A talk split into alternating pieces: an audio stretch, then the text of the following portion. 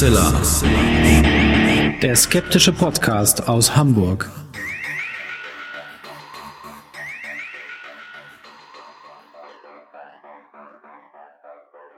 Hallo und herzlich willkommen zum 268. Mal bei Hoaxilla, dem skeptischen Podcast aus Hamburg. Wie immer bei mir meine wunderbare Frau, die Hoax Mistress Alexa. Hallo ihr da draußen, willkommen zu dieser neuen Folge und bei mir ist natürlich wie immer zum Glück der wunderbare Alexander Hoaxmaster. Und mit dieser Folge sind wir im Jahr 2021 angekommen mit den regulären Folgen und äh, ein erster Hinweis, den wir gerne geben möchten, ist die Tatsache, dass wir seit wenigen Tagen tatsächlich auf komplett neuer Infrastruktur laufen. Das heißt, wir haben einen neuen Server, der die Homepage ausliefert. Wir haben einen neuen Media-Server, bei dem die Folgen ausgeliefert werden. Und wir haben jetzt schon den Eindruck, dass das Ganze stabiler und besser läuft als vorher. Ähm, wir sind ja gewachsen über die letzten Jahre, was die Zugriffszahlen angeht. Und das war jetzt die höchste Zeit, äh, da mal wieder was umzubauen. Ja, es, es bröckelte etwas. Äh, ich finde Bröseln noch schöner. Das, das klingt auch so ein bisschen Ja. zerstörerischer. Es bröselte mir unter den Fingern weg und wer weiß, ähm, oder ich habe es ja schon immer mal wieder angedeutet, ich bin nicht der absolute IT-Experte und das hat mir einfach Sorgen gemacht, weil das Ding nicht mehr das machen sollte, was es sollte. Und wir sind sehr froh, dass wir von äh, dem Bastian Schlingel-Wölfle äh, da ganz doll unterstützt worden sind. Der eine oder andere kennt Schlingel aus meinen anderen Produktionen bei, bei Arne Ruddert, Firefly Cast oder auch Minutenweise Matrix, da war ja Basti dabei. Und der hat uns da unter die Arme gegriffen und zeitgleich so einen Server aufsetzen leicht gemacht für den Hoaxmaster, den war immer noch betrieben, sodass ich jetzt deutlich mehr Ahnung habe. Also soll nur heißen, wir haben Zeit und Geld investiert, damit ihr weiterhin regelmäßig die Folgen runterhören, äh, laden könnt und anhören könnt. Zwei reguläre Huxilla-Folgen im Monat, auch wenn die zweite mitunter mal am letzten Tag des Monats erscheint, aber das ist ja wurscht, Hauptsache vor Mitternacht. Ne? Genau, da können wir ja am Ende der Folge nochmal was zu sagen zu der Sendefrequenz und zu einigen Rückmeldungen dazu. Das machen wir mal am Ende der Sendung. Aber jetzt gehen wir erstmal rein in Medias Res, damit es jetzt endlich auch mal wieder mit Folgencontent losgeht. Die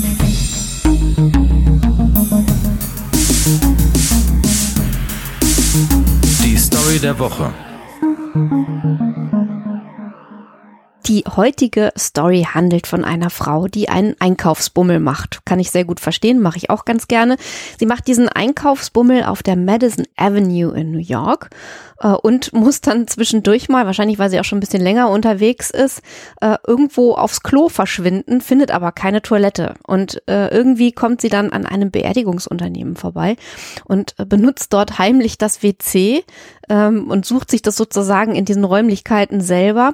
Beim Verlassen dieses Beerdigungsinstituts kommt sie durch einen tatsächlich abgedunkelten Raum, der geschmückt ist mit Blumen und es befindet sich ein offener Sarg dort, aber ansonsten ist niemand anwesend.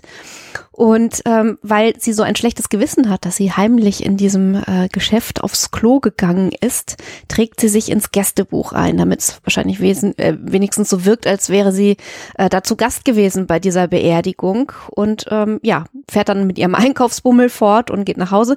Ein paar Tage später bekommt sie einen Anruf von einem Notar. Es stellt sich heraus, dass das der Anwalt des Verstorbenen ist und ähm, sagt, dieser Anwalt sagt der Frau, dass der Verstorbene äh, ziemlich vermögend gewesen ist und in seinem Testament verfügt hatte, dass jeder, der bei seiner Beerdigung anwesend ist, 10.000 Dollar bekommen sollte äh, aus dem Erbe.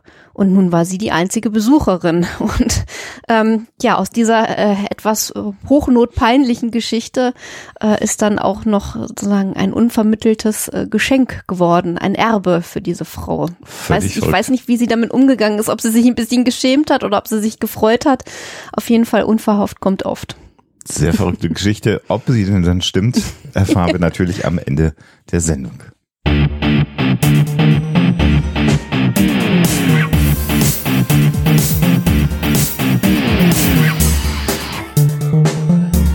Thema der Woche. Ja, bei der Themenauswahl von Huxilla gibt es immer so ein paar Themen, die so ganz einen anspringen. Da haben wir die Mythen, die wir gerne uns anschauen, irgendwelche kryptozoologischen Themen, die Aliens kommen immer mal wieder vor, irgendwelche Geistergeschichten. Und immer mal wieder haben wir uns auch Themen rausgesucht, auch in der Vergangenheit, wie zum Beispiel im Februar 2015, wo wir über Phineas Gage gesprochen haben. Also medizinische, psychologische Fälle, besondere Situationen, besondere Menschen, die einer Betrachtung wert sind. Und genau darum soll es heute auch äh, gehen, in dieser Episode, die wir ja genannt haben, Leben ohne Gedächtnis. Und wir wollen uns heute im Grunde genommen ein Fallbeispiel anschauen von einem Menschen, der nicht nur an einer retrogarden, sondern auch an einer anterogarden Graden, Entschuldigung, äh, Amnesie leidet. Das heißt, der hat nicht nur alles nach hinten vergessen äh, in seinem Leben, sondern er kann sich auch nichts mehr merken, was ihm neu begegnet. Und ähm, da es sich um eine lebende Person handelt, um Clive Waring, mhm. äh, war ich erst so ein bisschen zögerlich ähm, und habe gesagt, ja, ist das denn überhaupt okay, wenn wir sozusagen als Fallbeispiel eine lebende Persönlichkeit uns heraussuchen? Aber ähm, ich denke, äh, es sind ähm, einige Dokus über ihn gedreht worden und auch seine Frau ist ähm, mit diesem Fall an die Öffentlichkeit äh, gegangen und er war eigentlich ähm, als er noch sozusagen seiner Karriere nachgegangen ist, seinem Beruf nachgegangen ist, auch eine Person des öffentlichen Lebens. Und insofern besteht natürlich ein gewisses Interesse auch an diesem mhm. Fall, ein öffentliches Interesse, das auch wirklich äh, bei Zeiten ziemlich groß gewesen ist. Und äh, insofern, und weil ich finde, dass der Fall doch auch für das, was wir so machen, erstaunlich faszinierend ist mhm. und ähm, sich da einiges draus ziehen lässt, habe ich dann äh, gesagt, wir machen das, obwohl ich erst mit dem Thema ein bisschen gefremdelt mhm. habe, ganz ehrlich gesagt. Musste ein bisschen Überzeugungsarbeit leisten. Und wie bin ich drauf gekommen? Tatsächlich war es so, äh, in der ganzen Pandemiezeit war Alexa mal eine Woche nicht in Hamburg. Ja, wer die Ferngespräche verfolgt hat, hat gesehen, dass wir in diesen Zoom-Konferenzen in zwei unterschiedlichen Fenstern gesessen haben. und was macht so ein Junggeselle in einer Pandemie? Also Strohwip war nicht Junggeselle, um Gottes Willen haben es nicht entscheiden lassen. Ähm, äh, er hängt natürlich dann abends zum Einschlafen irgendwo noch vor YouTube äh, rum und irgendwann wurde mir äh, da ein Video vorgeschlagen, The Man with the Seven Second Memory. Und das war dann so dieser Einstieg in dieses äh, Kaninchenloch, äh, um mal in dem Alice im Wunderland Bild zu bleiben, um diese Person Clive Waring kennenzulernen, von dem ich vorher noch nie etwas gehört habe. Und ähm, Alexa hat gerade schon ihre Bedenken geäußert. Es ist aber natürlich so, dass äh, also auch seine Ehefrau ähm, ein, ein Buch über ihn hm. geschrieben hat und zumindest in den Situationen, wo ihm bewusst ist, dass über ihn Dokumentation mhm. gedreht wird oder ein Buch äh, über ihn geschrieben worden ist, seine Frau hat eine Autobiografie geschrieben, ähm, ist es nicht so, dass ihn das emotional schockt annimmt oder dass er da Widerworte äußert, sondern er ist immer darüber überrascht, dass er von Interesse ist. Und insofern haben wir jetzt auch gesagt, wir können ihn für eine, eine Folge äh, als Thema wählen. Und warum ist das äh, so spannend? Ähm, wir haben heutzutage häufig den Eindruck, und das kommt ja auch immer wieder äh, in, in unseren Themen durch, die wir behandeln, wenn wir auf die Menschen äh, eingehen und uns anschauen, wie Menschen auf außergewöhnliche Ereignisse äh, registrieren, dass wir sehr genau wissen, wie das Gehirn funktioniert zum Beispiel oder dass wir sehr genau wissen, wie das Gedächtnis funktioniert und dass wir eine klare Vorstellung von diesen Dingen haben. Und ähm, tatsächlich ist es aber eher so, dass wir gerade auch in der Psychologie ähm, und dann auch in der Medizin, in der Neurologie eher ganz klar über die Prozesse, die unser Denken, Handeln und unser Gedächtnis bestimmen, immer dann viel mehr lehren und lernen, wenn so ein Teil plötzlich nicht mehr funktioniert. Und dann plötzlich wird klar, wenn das beschädigt ist im Gehirn, äh, dann passieren diese Dinge und dann wird plötzlich deutlich, wie fundamental wichtig bestimmte Bereiche des Gehirns sind. Und äh, was ich auch finde und was äh, für mich auch die Faszination ausmacht, ist, dass wir ganz oft in verschiedenen Sendungen zu verschiedenen Themen auf die Fallstrecke des Gedächtnisses mhm. hingewiesen haben. Wenn mhm. wir nämlich sagen, ähm, unsere Erinnerung wird ständig neu zusammengesetzt wie ein Puzzle, ist natürlich von unseren Emotionen beeinflusst, beziehungsweise da gibt es eine Wechselwirkung mhm. und äh, die Zuverlässigkeit Qualität unserer Erinnerung ähm, äh, ist doch teilweise nicht ganz so ähm, stark ausgeprägt, wie wir das gerne hätten und mhm. wie wir mhm. das auch glauben manchmal. Mhm. Und insofern muss man zum Beispiel bei solchen Dingen wie Zeugenaussagen vorsichtig sein, etc. pp. Wir haben es, wie gesagt, schon oft erwähnt. Aber was für eine große Rolle unser Gedächtnis und unser Erfahrungswissen äh, im Gegensatz zum analytischen Wissen auch äh, spielt. Das haben wir, glaube ich, zu selten erwähnt Mhm. in den Huxela-Sendungen Mhm. und dass das Gedächtnis fast so etwas ist wie ein zusätzlicher Sinn. Mhm. Und wenn, wenn dieser zusätzliche Sinn einem genommen wird, ähm, ist man sozusagen im Raum-Zeitgefüge äh, komplett führerlos äh, unterwegs Mhm. und äh, entsprechend desorientiert. Ich glaube, das ist etwas, worauf wir in den ganzen 267 Sendungen viel zu wenig hingewiesen haben. Mhm. Das ähm, macht dieses Fallbeispiel für mich so spannend und faszinierend. Also es ist völlig klar, äh, ohne, also Bewusstsein funktioniert nur mit einem funktionierenden Gedächtnis. Und in dem Moment, wo ein Gedächtnis nicht mehr funktioniert, ist das Bewusstsein und das Bewusstwerden der Persönlichkeit äh, auch nicht mehr gegeben. Und das, Oder nur in, wie im Fall von Clive Waring für eine ganz, ganz kurze Zeitspanne Exakt, gegeben. Mhm. Exakt. Also vielleicht ganz kurz, damit ihr das einordnen könnt. Clive Waring, geboren am 11. Mai 1938, also er lebt äh, immer noch, ist inzwischen äh, 82 Jahre alt und war, Alexa hatte schon gesagt, äh, ein, ein, ein Musiker. Er war, er hat Musikwissenschaften betrieben. Dirigent. Dirigent äh, äh, von Chören und von Orchestern. Er hat ähm, Orgel und ähm, Klavier gespielt und äh, hatte eine große Faszination für einen ähm, Renaissance-Komponisten. Ja, genau. äh, jetzt gucke ich gerade Äh, nach, wie er offiziell für uns in Deutschland heißt, Orlando Di Lasso. Mhm. Äh, und er hat viele Werke von Orlando Di Lasso ja fast archäologisch wieder aufbereitet und äh, dem britischen, aber auch dem Weltpublikum ähm, dann präsentiert, also quasi in einer historischen Aufbereitung ähm, äh, mit Chören, mit Musik in Kirchen zum Teil dann diese Stücke aufgeführt, die dann live übertragen wurden und galt als einer der ganz, ganz führenden äh, Musikwissenschaftler in Ja. dieser Sparte. Ja. Also auch sein, sein theoretisches Wissen über die äh, Musik und Musikgeschichte vor allen Dingen war immens. Ähm, mir so eine Sache aus den Dokus, die wir uns angeschaut haben, besonders im Gedächtnis geblieben, ähm, als sein Sohn ihn nämlich als einen intellektuellen Koloss beschrieben hat. Ähm, ein hochintelligenter Mann, unfassbar äh, gebildet und ähm, auch das äh, hört man heraus äh, aus den Interviews mit seiner Frau und seinen äh, Verwandten, ein absolutes Arbeitstier. Ja. Ähm, jemand, der sozusagen überhaupt nicht äh, zu stoppen war und ähm, sein Privatleben oder sagen wir mal so Erholungsphasen immer hinten angestellt hat. Also der jemand, der völlig in seiner Arbeit aufgegangen ist.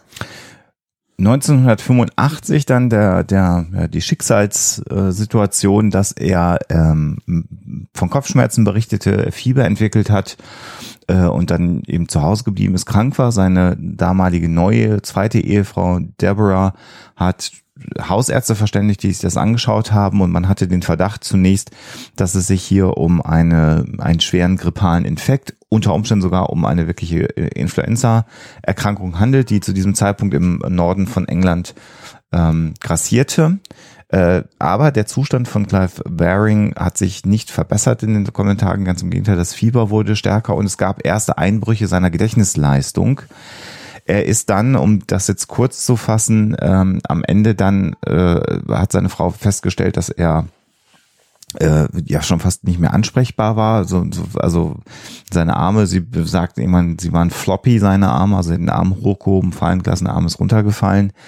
Er kam dann ins Krankenhaus und dort hat man festgestellt, dass er an einer Gehirnentzündung zunächst mal leidet, die ausgelöst wurde durch einen Herpes simplex. Und natürlich kennt man Herpes simplex eigentlich durch die Bläschen an den Lippen, die man bekommt. Je nachdem, wo der äh, Herpes auftritt, kann er natürlich auch schwerwiegendere Folgen haben. Es gibt Fälle, wo dann das Auge zum Beispiel betroffen ist. Das ist schon relativ dramatisch. Dass aber der Herpes die Blut-Hirn-Schranke Genau, das überschreitet. ist ein seltener Fall. Das kommt, ich, ich wüsste es jetzt mit Zahlen nicht so äh, sagen, aber es ist auf jeden Fall ein Fall, der äh, wirklich in einem von, ich weiß nicht wie vielen tausend Fällen vorkommt. Genau. Und ähm, man äh, hat dann zum damaligen Zeitpunkt 1985 gerade ein neues äh, Medikament gehabt, ein antivirales Medikament, Acyclovir, äh, als Wirkstoff, ähm, das man heute zum Beispiel auch einsetzt, wenn man eine Gürtelrose bekommt. Und ähm, es war dann so, dass die Progn also äh, anders ausgedrückt, unter die, ohne die antivirale Therapie wäre er wahrscheinlich verstorben, das muss man Also, so sagen. Genau, das große Problem ähm, war, dass äh, im Prinzip die Behandlung etwas zu spät äh, gekommen ist, um die Hirnschädigung noch äh, rückgängig zu machen oder aufzuhalten. Äh, und ähm, auf der anderen Seite wäre er ohne dieses Medikament sicherlich verstorben. Also mhm. ähm, im Prinzip ähm, hat er ähm, dann die, die Erkrankung schon überstanden, aber eben mit massiver äh, Hirnschädigung.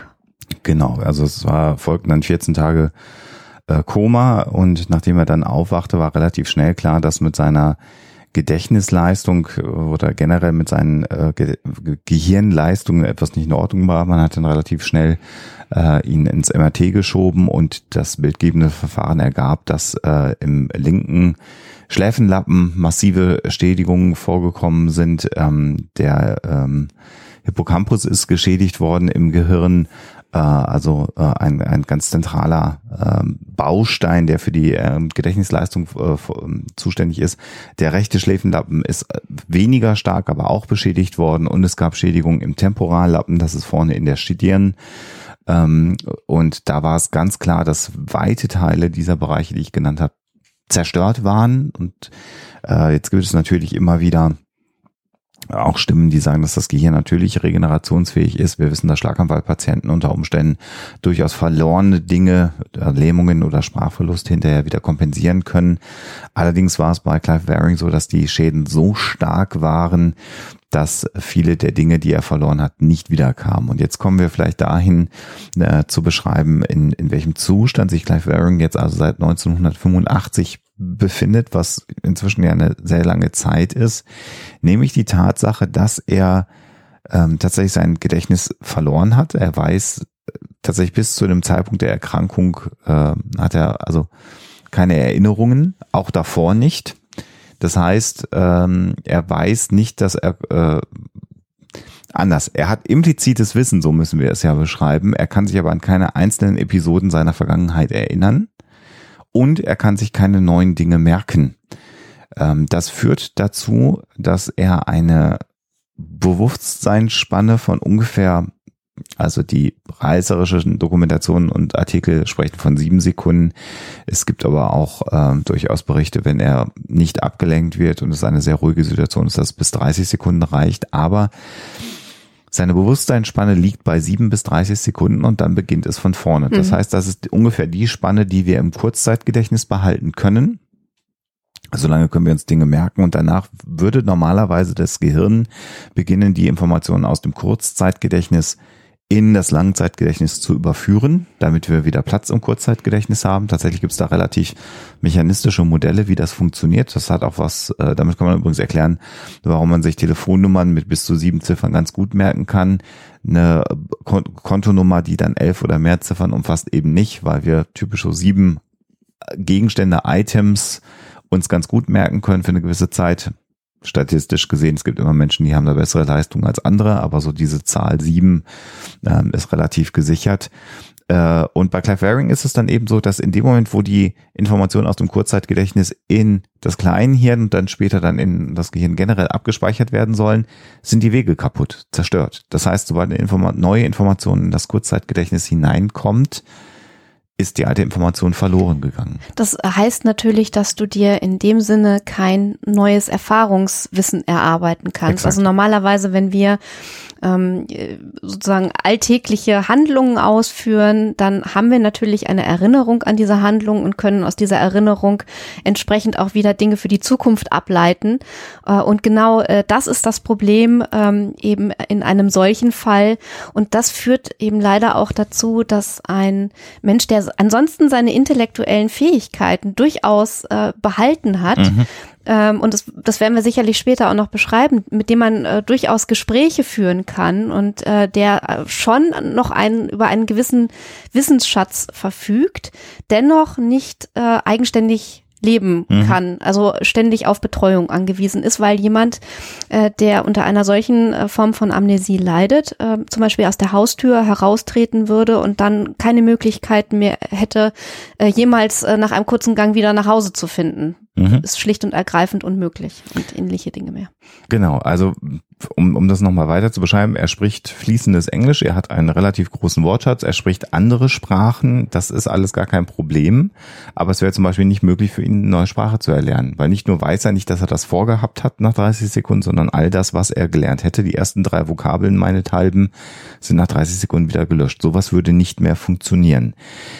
Eine äh, extreme Besonderheit im Leben von Clive Waring ist allerdings die Tatsache, dass er wenn er an das Klavier geht oder singt, ein gesamtes Musikstück durchspielen oder durchsingen kann oder auch durchdirigieren kann. Das heißt, hier haben wir die Besonderheit, dass so etwas wie ein prozedurales Gedächtnis, Mhm. also etwas, wo man sagt, die Fähigkeit, ein Musikinstrument zu spielen, ist eine andere Form von Gedächtnis, als zu wissen, an dem und dem Tag habe ich geheiratet. Das ist das episodenhafte Gedächtnis. Vor, vor allen Dingen ähm, äh, immer da, wo, wo ähm, Handlungen äh, oder auch ähm, sozusagen Konversationen etwas Intuitives haben, Mhm. da funktioniert's. Mhm. Ähm, und da, wo, wo sozusagen das analytische Denken, die analytische Erinnerung einsetzen würde, da funktioniert's halt nicht mehr. Ähm, Beispiel, ähm, wenn man ihn fragt, äh, wo sind die Kaffeetassen und wo steht der Kaffee, dann sagt er, I don't know.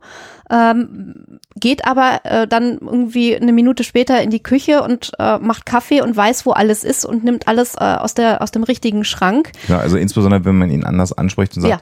willst du den nicht mal äh, einen Kaffee machen Mhm. oder möchtest du nicht uns einen Kaffee machen? Dann sagt er ja gerne und beginnt da hinzugehen, aber wenn man ihn fragt, wo gehst du jetzt hin, würde er sagen, weiß ich nicht, ich war hier noch nie. Mhm. Äh, das ist das ist das Entscheidende und das ähm, ist, ist äh, natürlich nicht vorstellbar für uns. Ähm, äh, was, was ganz, ganz spannend ist und was sein Leben auszeichnet, ist die Tatsache, dass er ein, also seine Frau, also die ersten sieben Jahre nach der Erkrankung, das muss man vielleicht mal sagen, hat er in äh, Krankenhaus verbracht, im Grunde genommen in einer psychiatrischen Abteilung, weil man auch gar nicht äh, wusste, was man ihm, mit ihm machen kann. Alexa hat gerade schon beschrieben, er war natürlich nicht alleine lebensfähig, das ist unmöglich, weil er in dieser Zeit immer aufgewacht ist für ihn und Ja. dann festgestellt hat, ich bin jetzt äh, das erste Mal wieder bewusst, was ist eigentlich passiert, was, wo, warum bin ich im Krankenhaus? Und das, das, ähm, also wir können euch, denke ich, äh, zwei Dokus äh, verlinken unter der Fall. Folge. Und ähm, die erste Doku, die ähm, noch aus den 80ern Mhm. stammt, äh, also wirklich relativ nah auch äh, am Beginn seiner Erkrankung liegt, ähm, ist war für mich wirklich schwer anzuschauen, ähm, war sehr, sehr ergreifend, weil man förmlich sieht, wie er äh, alle paar Sekunden wieder von neuem aufwacht und dieses Aufwachen, dieses Bewusstwerden alle paar Sekunden wie ein Schock kommt. Mhm. Und ähm, also das äh, Warnung vielleicht hier an dieser Stelle, wenn man sich das anschaut. Also ich habe es als ziemlich starken Tobak empfunden. Mhm.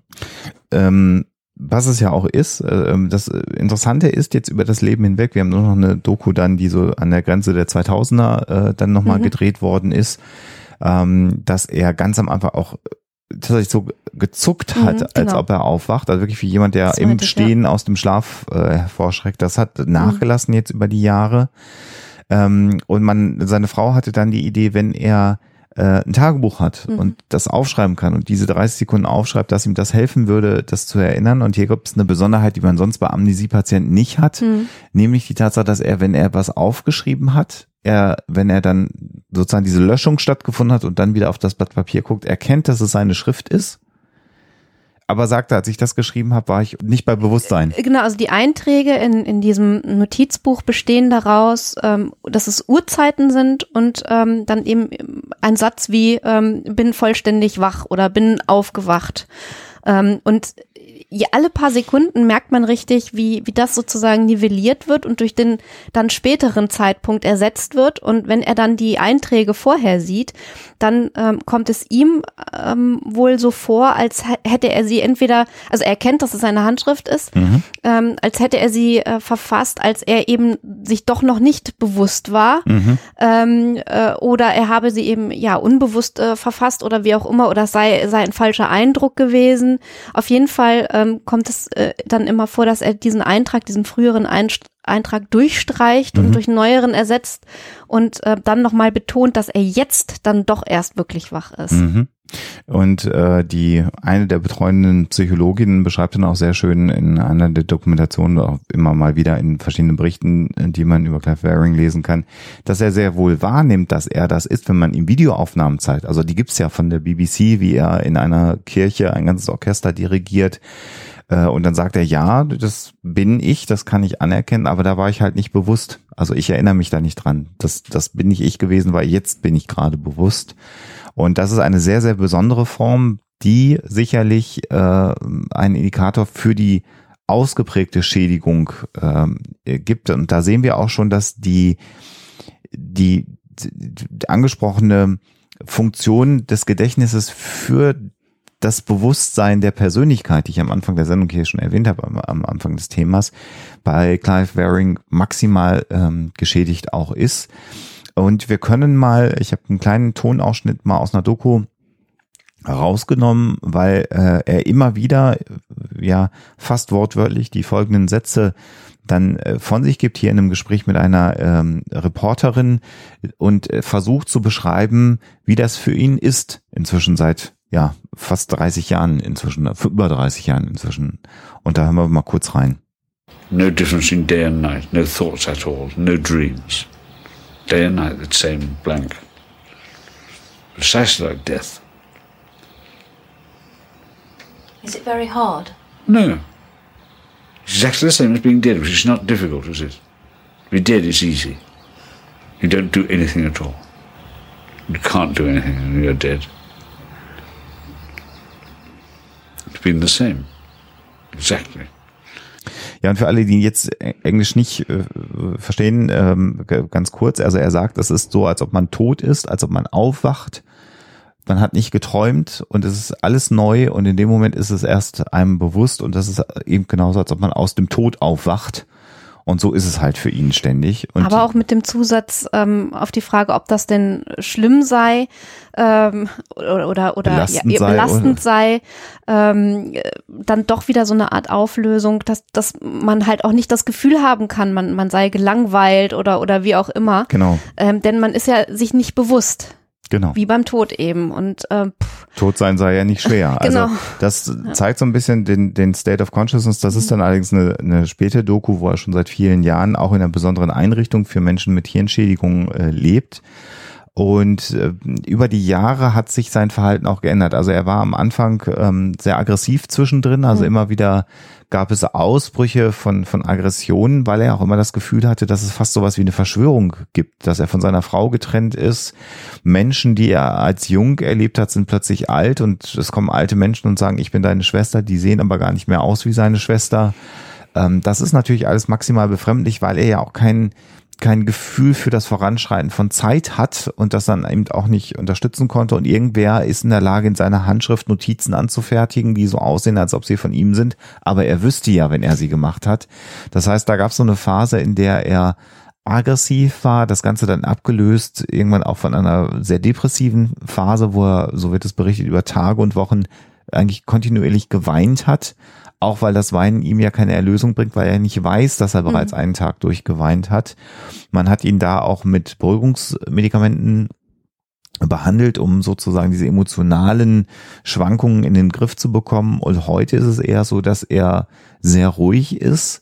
Und äh, was seine Ehefrau berichtet schon in einer Dokumentation so im Übergang zu den 90er Jahren, die ständige Frage, ähm, wie lange ist das schon, die für ihn in den ersten Jahren eine ganz zentrale Frage war. Also es ist etwas komisch und seine Frau sagt das dann, dass er krank war. Die Frage, wie lange war es, wurde immer weiter eingekürzt bis zu how long oder how long it, äh, also am Ende nur how long. Und die Frage stellt er inzwischen nicht mehr. Das heißt, es gibt auf einer unbewussten Ebene in ihm, das funktioniert anders als ein episodenhaftes äh, Gedächtnis, aber jetzt doch eine Ebene, die inzwischen ihn realisieren Mhm. lässt, dass dieser Zustand schon länger der Ja. Fall ist. Äh, bisweilen sogar relativ genau. Also Mhm. äh, zumindest so, äh, was die Größenordnung der Zeitspanne angeht. Mhm. Ähm, da ist er dann äh, inzwischen erstaunlich äh, treffsicher. Und, und das ist, finde ich, auch wieder so interessant, denn ähm, er hat sowohl, ähm, was so die eigene Vergangenheit angeht, als auch was das Weltgeschehen ähm, angeht, so ein, so ein bruchstückhaftes Faktenwissen mhm, was aber dann wiederum nichts damit zu tun hat, wirklich episodische Erinnerungen zu haben, die ja, also das können wir uns ja selber auch mal äh, vor Augen führen. Was ist denn, wenn, wenn wir uns an eine Geschichte aus der Vergangenheit erinnern? Da ist immer eine Emotion mit dabei. Mhm. Das heißt also, wir ähm, denken diese Erinnerung nicht nur, wir fühlen sie auch. Und dieses Erinnerung fühlen, das ist halt wirklich komplett weg. Mhm. Das heißt also, er weiß, dass er mal als, als Musiker und Dirigent gearbeitet hat. Er weiß auch teilweise, was er da an unterschiedlichen Tätigkeiten äh, ausgeführt hat. Ähm, aber ähm, sozusagen die, die emotionale Komponente, eine bestimmte Episode aus dieser Vergangenheit zu denken und zu fühlen, also quasi wirklich zu erleben wieder vor dem inneren Auge, das findet halt nicht statt. Man hat das Gefühl, wenn etwas auf der unbewussten Ebene im Rahmen eines Dialogs äh, angesprochen wird, dann kann er sich plötzlich erinnern an Städte, in denen er Ja. gewesen ist. Äh, So, wenn er ihn aber fragen würde, warst du in dieser und dieser Stadt, würde er sagen, weiß ich Mhm. nicht. Also das ist ganz interessant. Also immer so auf so einer Subconscious Level funktioniert es, ähm, äh, diese Erinnerung. Und du hast gerade gesagt, die Emotionen, ein ganz interessanter Fakt, der auch äh, dem natürlich wieder komplett widerspricht, ist die Tatsache, dass er seine Frau Mhm. ja. erkennt. Also es gibt genau, es gibt zwei äh, Konstanten, also sozusagen zwei äh, Dinge, die ihn ähm, ja sozusagen in seinem Leben verankern. Das ist die Musik und das ist seine Frau. Also er kennt äh, auf Bildern natürlich auch äh, seine Kinder, auch wenn ihm die Namen äh, mitunter nicht einfallen. Mhm. Ähm, aber die die äh, Gefühle für seine Frau, die sind also ständig präsent. Wenn sie nicht da ist, äh, vermisst er sie und freut sich jedes Mal äh, wahnsinnig, sie zu sehen. Denn für ihn ist es in dem Augenblick ja so, als hätte er sie Jahre nicht gesehen. Das ist wieder etwas, eine völlig neue Begegnung ähm, mit jemandem, den man ewig lange vermisst hat. Äh, und das ist etwas, ähm, ich glaube, da können sich auch äh, Neurologen, zum Beispiel Oliver Sacks, der berühmte Neurologe und Schriftsteller, hat sich äh, mit dem Fall beschäftigt und hat ihn dann äh, auch einmal besucht in späteren Jahren ähm, äh, können sich das, glaube ich, nicht so hundertprozentig erklären. Also warum äh, zum einen seine Fähigkeiten als Musiker, auch kreative Fähigkeiten übrigens, nicht nur das einmal Erlernte wiedergeben, sondern auch Variationen und Improvisationen ähm, spinnen, äh, warum das funktioniert und warum eben diese starken Gefühle für seine äh, Frau eine solche Konstante sind. Also hier scheint es so zu sein, dass äh, hier die die äh, Erkrankung ja in den ersten, glaube ich, anderthalb Jahren der Ehe mit mit seiner Frau Deborah aufgetreten sind und sie sehr sehr verliebt waren. Also ist jetzt keine äh, Geschichte, dass sie sehr verliebt waren und dieser emotionale Aspekt scheint sich so tief verankert zu haben in sein Bewusstsein insgesamt, das dann auch das Gedächtnis mit umschließt, so dass dieser Faktor erhalten geblieben worden ist. Und jetzt könnte man natürlich äh, etwas unmenschlich und äh, grob analytisch vorgehen könnte sagen, welcher Bereich des Gehirns hätte dann noch geschädigt werden müssen, damit er sich auch nicht mehr an seine Frau erinnert. Also da sind Teile offensichtlich übergeblieben und interessant ja auch, dass äh, offensichtlich der rechten Gehirnhälfte und insbesondere im rechten Schläfenlappen äh, sozusagen so das musisch-lyrische äh, zugeschrieben wird und interessanterweise sind die Schädigungen auf der linken Seite, linken Schädelseite deutlich stärker als auf der rechten Seite. Also auch hier so der Aspekt, wenn es rechts gewesen wäre, also nicht, weil er ein unfassbar guter Musiker ist, ist das erhalten geblieben, sondern äh, der Herpes hat die rechte Seite auch etwas mehr verschont als die linke Seite. Ähm, was aber auch dann wiederum bedingt, wenn man ihn fragt, welche Komponisten kennst du, dann zählt er fünf äh, Komponisten auf und in den ersten Jahren seines Lebens hat er den Lasso äh, nicht mitgenannt, über den er geforscht hat. Der ist später erst dazugekommen. Nicht, also vielleicht ist dann doch wieder eine kleine Verbindung entstanden, man weiß es nicht genau. Aber das zeigt, wie stark äh, hier das ähm, Gehirn in seiner Erinnerungsleistung durch diesen Virus geschädigt worden ist. Was können wir jetzt mitnehmen aus dieser Sendung? Wir können mitnehmen, dass die Persönlichkeitsbildung äh, durchs äh, Gehirn maximal natürlich geprägt ist, was uns allen bewusst ist. Interessant übrigens, dass seine Persönlichkeit sich ein wenig geändert hat. Also zunächst mal die großen äh, emotionalen Ausbrüche, auch die aggressiven Ausbrüche in den Anfangsjahren bis hin zu einer leicht spitzbübischen, schelmischen Art. Mhm. Auf jeden Fall humorvollen und auch ein bisschen selbstironischen. Art. Genau, aber auch manchmal so ein bisschen Mhm. übersteigert, äh, albern und Oliver Sacks und äh, beschreibt hier, dass es Menschen mit Schädigung des äh, Temporallappens, also äh, vorne tatsächlich so hier der, der Bereich hinter der Stirn, dass es da dann diese Dinge gibt, wenn Menschen dort Schäden haben, dann ist das fast so wie so ein Jester, wie so ein äh, Hufnarren-Syndrom ein wenig. Davon scheint er betroffen zu sein. Allerdings aber auch die Aggressionen. Das heißt, die gesamte Emotionsregulierung sitzt in diesem Bereich ein Stück weit mit verankert. Das heißt, Gedächtnis eingeschränkt, dieser emotionale Teil zumindest beschädigt äh, und auch sichtbar äh, zu diagnostizieren und eben die die- also Faszination jetzt auch für mich als Psychologen zu sehen, dass eben das Kurzzeichengedächtnis wirklich dieses, dieses, dieses Element, was wir auch lernen in, im Studium oder gelernt haben, dieses sieben plus zwei plus minus zwei, also bis zu neun Items kann man sich kurzfristig gut merken, da müssen sie tiefergehend verarbeitet werden, dass das bei ihm funktioniert und dann einfach weggeht. Wobei, ähm, äh, das klang jetzt ein bisschen so, als sei er, ähm, im Englischen würde man sagen, äh, nicht mehr sociable. Also, Nein, nein, ähm, gar nicht. Also, ähm, also in sozialen Situationen, auch wenn er äh, dann auf ein Fernsehteam trifft oder wie auch immer, kommt wirklich so eine so eine Menschenfreundlichkeit, so eine Gutmütigkeit Mhm. äh, total äh, zum Ausdruck. Selbst wenn er sich dann nach ein paar Sekunden nicht mehr erinnern kann, dass das Fernsehteam ihn schon den ganzen Vormittag begleitet hat, ähm, ist er äh, in der Konversation äh, total offen, freundlich äh, und aufgeschlossen. Also ähm, es ist halt nur, ähm, das muss man dann halt im Vorfeld wissen, so, dass man ähm, diese Konversationen, die man da äh, führt, unter Umständen dann nach ein paar Minuten nochmal in ähnlicher Form Ja. führen wird. Und wenn man sich darauf einstellt, äh, dann kann man äh, ziemlich gut mit ihm Gespräche führen. Äh, und ähm, seine Schwester war es, glaube ich, äh, die beschrieben hat, dass ihr Mann, der nicht ganz so eine starke emotionale Bindung an ihn hat, ähm, sehr, sehr gut sich mit ihm länger unterhalten kann äh, und das total schön findet und angenehm. Dass es für sie als Schwester, die ihm sehr, sehr nahe steht, natürlich dann emotional wirklich hart ist. ist und schwierig ist, ähm, äh, mit ihm zusammen zu sein. Natürlich ähm, ähm, gleichen Menschen, die ihm nahestehen, äh, den die Person, die er jetzt ist, nach seiner Erkrankung immer mit dem Menschen ab, den sie früher gekannt haben. Und dieser Abgleich, das ist natürlich äh, emotional äußerst belastend. Ja. Denn man natürlich, wenn man ihm nahesteht, stellt man natürlich große Veränderungen fest. Ja, ja. Also ein, ein, ein hochfaszinierendes Mhm. Fallbeispiel dafür, wie sich eine Persönlichkeit ändert, aber doch stabil bleibt und wie wichtig aber die Fähigkeit, Informationen längerfristig festzuhalten, ist, um ein, ein Gefühl von hier und jetzt noch einer zeitlichen Orientierung zu haben. Ähm, er hat keine Idee davon, dass er inzwischen im Jahr 2021 lebt. Äh, interessanterweise hat aber die Erinnerung implizit, dass es eine Wiedervereinigung in Deutschland gegeben hat, vier Jahre nachdem seine Erkrankung ist. Das ist ihm irgendwie bewusst.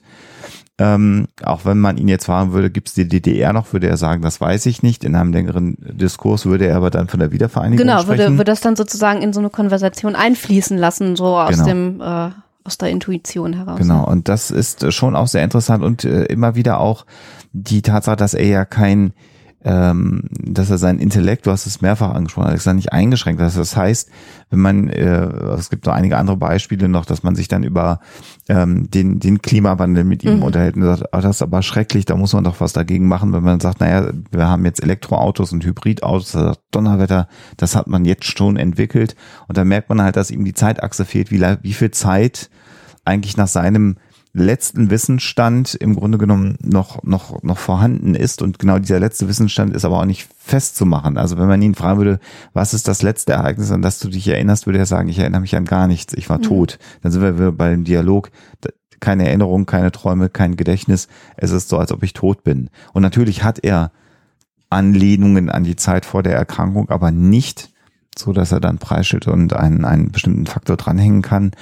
Und ähm, jeder, der sich mit dem Thema Gedächtnis äh, auseinandersetzt, äh, glaube ich, wird diesen, diesen Fall interessant finden. Und ich glaube, es ist sehr, sehr spannend, wenn man denn der englischen Sprache mächtig ist, sich mal so eine Doku anzuschauen, um das zu sehen. Und insgesamt, äh, gerade jetzt auch die etwas modernere Doku zeigt dann aber doch einen Menschen, der sich auf einer ganz impliziten Ebene, glaube ich, mit seinem Schicksal Mhm. abgefunden hat, ohne dass es ihm bewusst ist, eigentlich, was genau sein Schicksal ist. Und das ist eine sehr Also ich, ich fand es dann am Ende tröstlich äh, ein Stück weit, aber auch nach wie vor natürlich schrecklich und ich möchte natürlich niemals in, in, in, in die Lage kommen, äh, jegliche Gedächtnisfunktionen verloren zu haben. Aber hier ein sehr, sehr interessantes Beispiel, glaube ich, dafür, äh, wo man sieht, wie viele unterschiedliche Arten von Gedächtnis wir haben ja, als Menschen und was passiert, wenn die eingeschränkt sind. Kann ja jeder mal äh, sozusagen das Experiment machen und mal versuchen aufzuzählen, wie oft man am Tag sich an irgendwas aus der Vergangenheit erinnert. Ja. Das ist vielleicht so ein ganz, ganz schöner Selbstversuch, um sich mal vor Augen zu führen, wie wichtig das ist. Äh, Gedächtnisleistung, Erinnerung und äh, was alles Erinnerungen auslösen kann. Ich erinnere mich noch ans äh, Studium, als äh, mein Professor, bei dem ich Magister gemacht habe, eine Arbeit äh, schreiben wollte oder eine Studie durchführen wollte über Geruchserinnerungen. Also welche Gerüche man denke zum Beispiel an, an Kekse, die im Backofen äh, backen oder ähnliches, äh, Erinnerung, genau, Kekse, äh, Erinnerung auslösen. Ähm, und äh, das finde ich eigentlich ganz, ganz spannend, weil ähm, es kann unvermittelt mal passieren, dass man irgendwo hinkommt und ein Parfum riecht, was, was ich nicht die Oma immer benutzt hat und sofort stehen einem ganz präsent irgendwelche Bilder vor Augen. Ja, und da mal drüber nachzudenken und drüber nachzudenken, wie wichtig das ist, das kann uns vielleicht ganz gut tun. Mhm. Und wenn man dann wiederum äh, sich erinnert, wenn einen Kaffee trinkt, sagt er, ich habe noch nie vorher Mhm. Kaffee geschmeckt. Mhm. Ähm, also das einfach nochmal so als Gegensatz. Äh, also ich kann mir jetzt sofort so einen Kaffee am Morgen äh, in die Nase reinholen und mich daran erinnern, versus jemanden, der sagt, ich habe noch nie in meinem Leben Kaffee getrunken, bewusst. Ähm, das ist, glaube ich, relativ spannend. Ähm, und wir werden euch die Dokus verlinken, wir werden euch einige Artikel in Deutsch und Englisch verlinken, dann könnt ihr euch da einlesen. Und wir sind mal gespannt, ob das ein Thema ist, was euch auch interessiert, wo ihr sagt, das ist ein ganz ist mal ein faszinierendes was Thema. anderes, ne? Mal was anderes. Mhm. Und ähm, ja, damit belassen wir es mal und werden euch die Möglichkeit geben, da weiter zu recherchieren und hoffen, dass euch das Thema interessiert hat. Aber jetzt müssen wir natürlich noch von Mhm. dir erfahren, Alexa, ob die Dame Ja, das Die- Erbe in New York. genau die 10.000 Dollar geerbt hat oder nicht. Die Auflösung.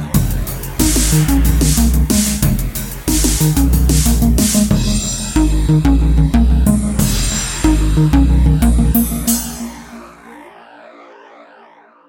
Ja, die Geschichte mit der Dame in New York, die eigentlich nur ein Klo gesucht hat auf ihrem Einkaufsbummel und dann 10.000 Dollar geerbt hat, weil sie als einzige eine Beerdigung äh, besucht hat und sich da ins Gästebuch eingetragen hat, ist äh, leider eine klassische moderne Sage. Ähm, das heißt, so ein bisschen älter, äh, paar Jahre hat die dann äh, doch schon wieder auf dem Buckel.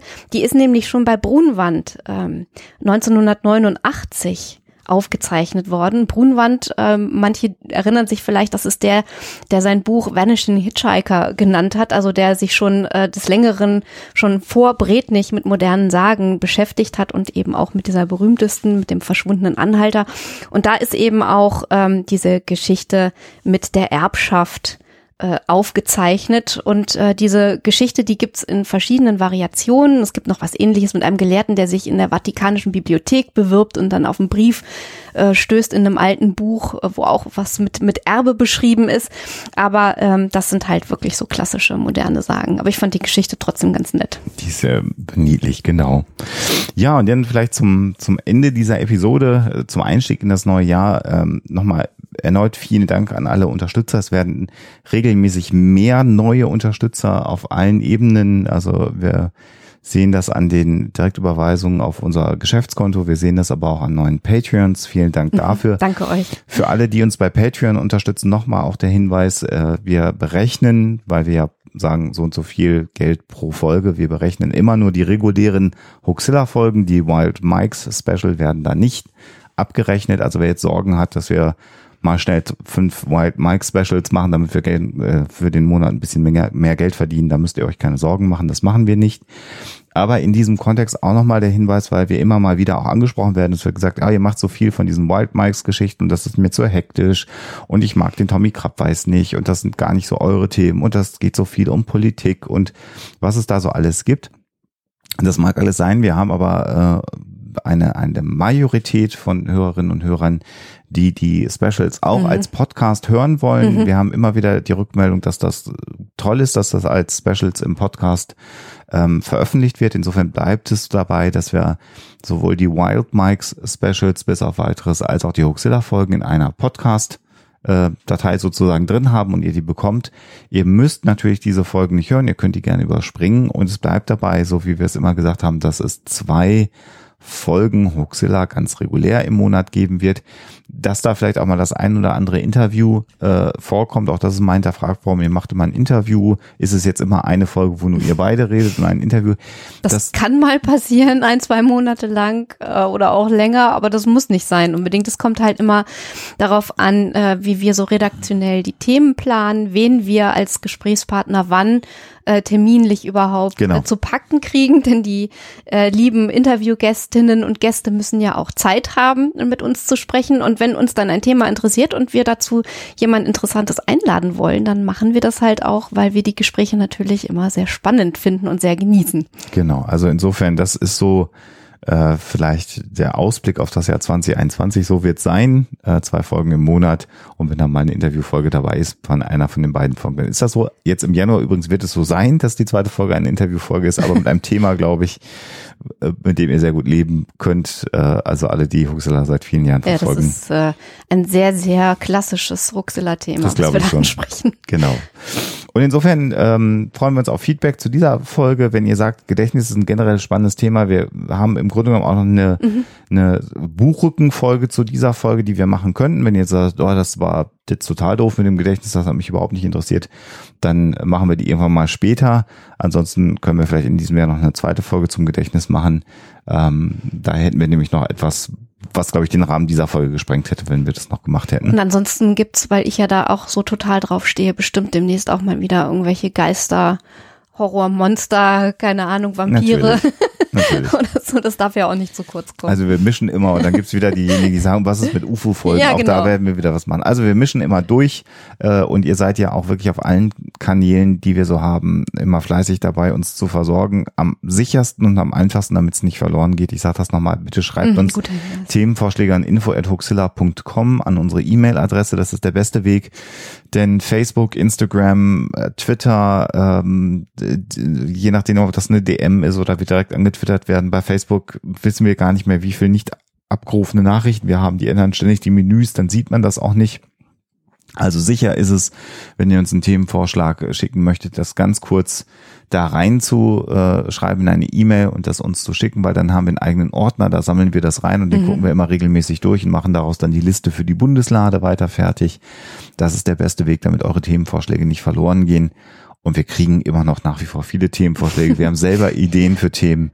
Also ich glaube auch im Jahr 2011, äh, 2021, Herr im Himmel. Ich muss jetzt aufhören zu reden. 2021 gehen uns die Themen nicht aus. Im elften Huxilla-Jahr. so dann wird schon wieder ein Schuh draus. Und ja, jetzt wünschen wir euch alles Gute. Natürlich bleibt gesund und immer schön skeptisch bleiben. Tschüss. Der Huxella Podcast ist kostenfrei und wird das auch immer bleiben. Damit das gelingt, könnt ihr uns bei der Produktion unterstützen, so wie das schon viele, viele andere tun. Vielen Dank dafür. Das geht ganz einfach durch einen kleinen Dauerauftrag auf unser Geschäftskonto oder zum Beispiel über PayPal. Wie das genau funktioniert, findet ihr auf unserer Homepage unter dem Punkt Unterstützen.